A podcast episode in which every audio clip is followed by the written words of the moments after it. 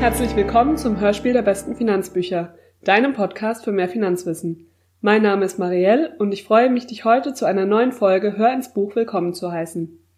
In diesem Format stellen wir dir in maximal 15 Minuten eines der besten Finanzbücher vor. Heute wird dies Cool bleiben und Dividenden kassieren von Christian W. Röhl und Werner H. Heusinger sein. Am Ende der Folge weißt du, worum es in dem Buch geht, ob es für dich geeignet ist und was du daraus lernen kannst. Das Buch Cool bleiben und Dividenden kassieren wollte ich schon ewig lesen, da es mir immer wieder von verschiedenen Leuten empfohlen wurde und wir sind auch mit Christian Röhl, einem der beiden Autoren, immer mal wieder in Kontakt. Und ich finde es insgesamt total cool, was er so macht. Und dann war die Motivation einfach groß, das Buch zu lesen. Jetzt war es endlich soweit und ich habe es gelesen und es hat mich nicht enttäuscht. Das Buch Cool bleiben und Dividenden kassieren umfasst 20 Kapitel mit sehr kurzweiligen Titeln wie beispielsweise Traumschiff nach Griechenland, Allein die Dosis macht's oder Scheine statt Steine. Jeder einzelne davon macht total neugierig und durch das ganze Buch hinweg ist das Buch sehr unterhaltsam geschrieben und das bei einem doch eher trockenen Thema.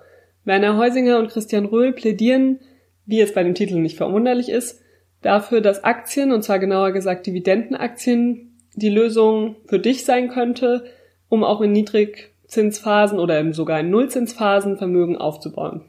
Das Buch beginnt eigentlich sogar noch deutlich vor der aktuellen Nullzinsphase. Es beginnt nämlich bei Opa Wilhelm, der jedes Jahr die sogenannte Silvesteranleihe erworben hat.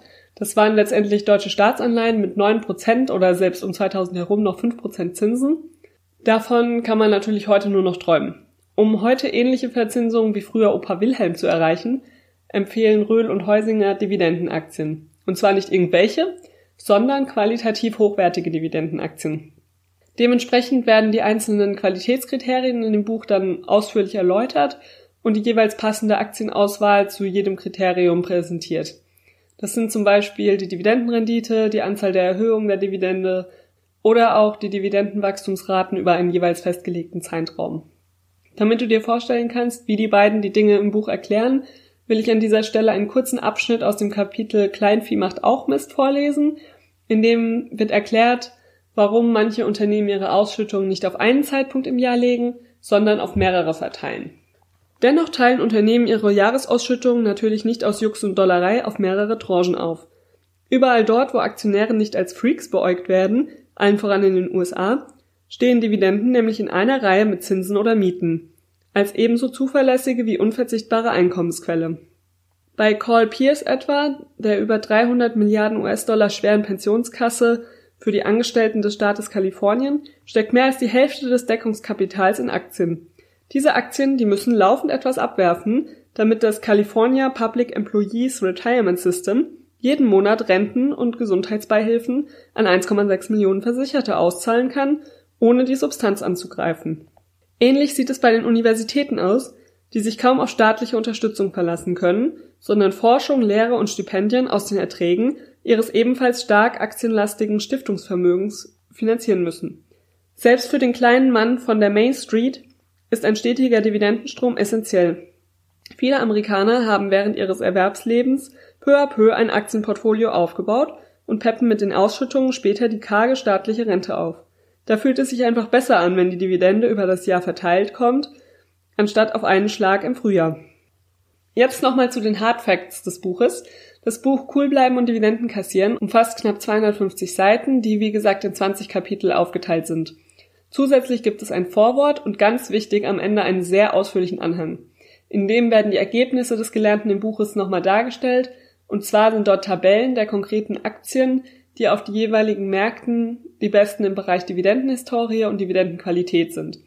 Das Coole ist auch, dass die beiden Autoren auf ihrer Webseite dividendenadel.de noch ausführlichere Statistiken zur Verfügung stellen und vor allem die Übersichten, die im Buch erläutert werden, jährlich aktualisieren. Sie raten nämlich nur einmal im Jahr die Dividendenaktien zu evaluieren, immer in der zweiten Januarwoche, und die gewählten Aktien dann mindestens bis zum nächsten Termin im Depot zu belassen. Zusätzlich gibt's in dem Buch auch noch ganz viele Grafiken, die auch ganz genau erklärt werden und daher absolut hilfreich sind.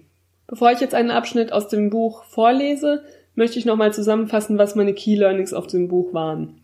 Zum einen lernst du in dem Buch, wieso Dividendenaktien überhaupt so interessant sind und wie hoch das Risiko denn tatsächlich ist, wenn man Aktien kauft. Dann lernst du auch noch, wie du Dividendenaktien auswählen kannst und für dich selbst das perfekte Portfolio zusammenstellen könntest. Dieses würde dann auch deinen Renditewünschen entsprechen, aber eben auch deiner Risikobereitschaft. Und der für mich wichtigste Punkt, den ich aus dem Buch mitgenommen habe, ist, dass es extrem motiviert. Es ist so verständlich geschrieben, dass du wirklich alles super verstehen kannst, obwohl es teilweise um durchaus komplexe Sachverhalte oder lange Gedankengänge geht. Und ich überlege jetzt ganz ernsthaft, ob ich im Januar mal eine gewisse Summe anhand der Strategie von Christian Röhl und Werner Heusinger anlegen soll. Und ich denke, das ist das kom größte Kompliment an das Buch. Ja, es hat mich einfach richtig gefesselt und überzeugt. Und ich möchte das jetzt auch umsetzen, was ich da gelernt habe. So, dann möchte ich jetzt abschließend noch einen Teil vorlesen. Und zwar aus dem Kapitel Trügerische Renditen. Prognosen sind schwierig, besonders wenn sie die Zukunft betreffen, wusste schon Mark Twain. Und wenn es um Dividenden geht, wäre noch zu ergänzen, für eine halbwegs korrekte Aussage zur nächsten Aktionärsbescherung müssen die Analysten schließlich nicht nur den Gewinn eines Unternehmens prognostizieren, womit die meisten handelsüblichen Kristallkugeln ohnehin schon heillos überfordert sind, obendrein gilt es auch noch, das taktische Kalkül des Vorstands einzuschätzen. Denn immer wieder kommt es vor, dass eine Firma zwar schwarze Zahlen schreibt oder vielleicht sogar mehr verdient als im Vorjahr, die Dividende aber trotzdem ausfällt oder zusammengestrichen wird. Das passiert etwa, weil die Manager das Geld doch lieber für eine Übernahme verwenden oder einfach für schlechte Zeiten auf die Seite packen. Aber wer so etwas präzise voraussagen kann, der liegt mit seiner Yacht vor den Bahamas und bastelt an der Übernahme der Weltherrschaft, anstatt sich in der ihm zugeteilten Wabe eines Großraumbüros das Neonlicht auf die Birne scheinen zu lassen. Aus diesem Grund lassen wir die Schätzungen links liegen, genau wie die Dividendenrendite, die, egal ob erwartet oder historisch, nur eine Momentaufnahme liefert. Natürlich als schnuckelige Prozentzahl, die irgendwie an das gute alte Zinszeitalter erinnert, eignet sie sich ganz hervorragend für jene Toplisten, ohne die wohl kein Finanzportal und kein Anlegermagazin mehr auskommt. Die dicksten Dividenden Deutschlands heißt es dann. Und darunter die zehn DAX-Konzerne mit den höchsten Dividendenrenditen, zuletzt meist angeführt von E.ON. Der vor eineinhalb Jahrzehnten aus Weber und Viag erschaffene Versorger zahlte 2015 auf jede Aktie einen halben Euro und dürfte, wenn die Analysten richtig liegen, auch 2016 wieder 50 Cent unter die Leute bringen. Gemessen an einem Jahresultimokurs von 8,90 Euro lagen damit sowohl die historische als auch die erwartete Dividendenrendite bei etwa 5,6 Prozent. Das ist durchaus eine Hausnummer, doch Aktien sind halt keine Anleihen und Dividenden keine Zinsen, weshalb der flotte Fünfer mit äußerster Vorsicht genossen sein will. Man weiß eben nicht, ob man die E.ON-Anteile in den kommenden zwölf Monaten wieder zu mindestens 8,90 Euro losschlagen kann, nur dann hätte man die 5,5% fix im Sack. Und falls es stattdessen auf ein Langfristengagement hinausläuft, sollte der Versorger auch in den nächsten Jahren immer wenigstens 50 Cent für jeden Anteilschein übrig haben, damit die Renditekalkulation aufgeht. So banal wie die Listen suggerieren, ist die Sache also nicht. Eher so knifflig wie bei einer vermieteten Immobilie. Natürlich ist es verlockend, wenn da eine Wohnung für 250.000 Euro zum Verkauf steht, die jeden Monat 1200 Euro netto Kaltmiete abwirft und damit auf eine Mietrendite von knapp sechs Prozent kommt. Und wenn darin gar ein mittelaltes Beamtenehepaar ohne Haustiere lebt und die drei Zimmer ein Teil eines halbwegs frisch sanierten Altbaus im Düsseldorfer Speckgürtel sind. Wir sind dabei. So, mit diesem Ausschnitt aus dem Buch sind wir dann am Ende diesen kurzen Einblickes in das Buch Cool bleiben und Dividenden kassieren von Christian W. Röhl und Werner H. Heusinger angekommen. Wenn dich das Buch auch interessiert, kannst du es für 16,99 Euro auf Amazon kaufen oder für 4 Euro weniger auf deinen Kindle laden. Für etwas mehr Überzeugungsarbeit kannst du natürlich auch gerne nochmal auf den besten Finanzbüchern die Seite mit den jeweiligen Infos zum Buch anschauen. Die Seite verlinken wir dir auch in den Show Notes. Und derweil freuen wir uns natürlich über deine Bewertung des Podcasts auf iTunes. Damit verabschiede ich mich für heute und freue mich, wenn du bald wieder mit uns in ein Buch reinhörst. Dankeschön und bis zum nächsten Mal.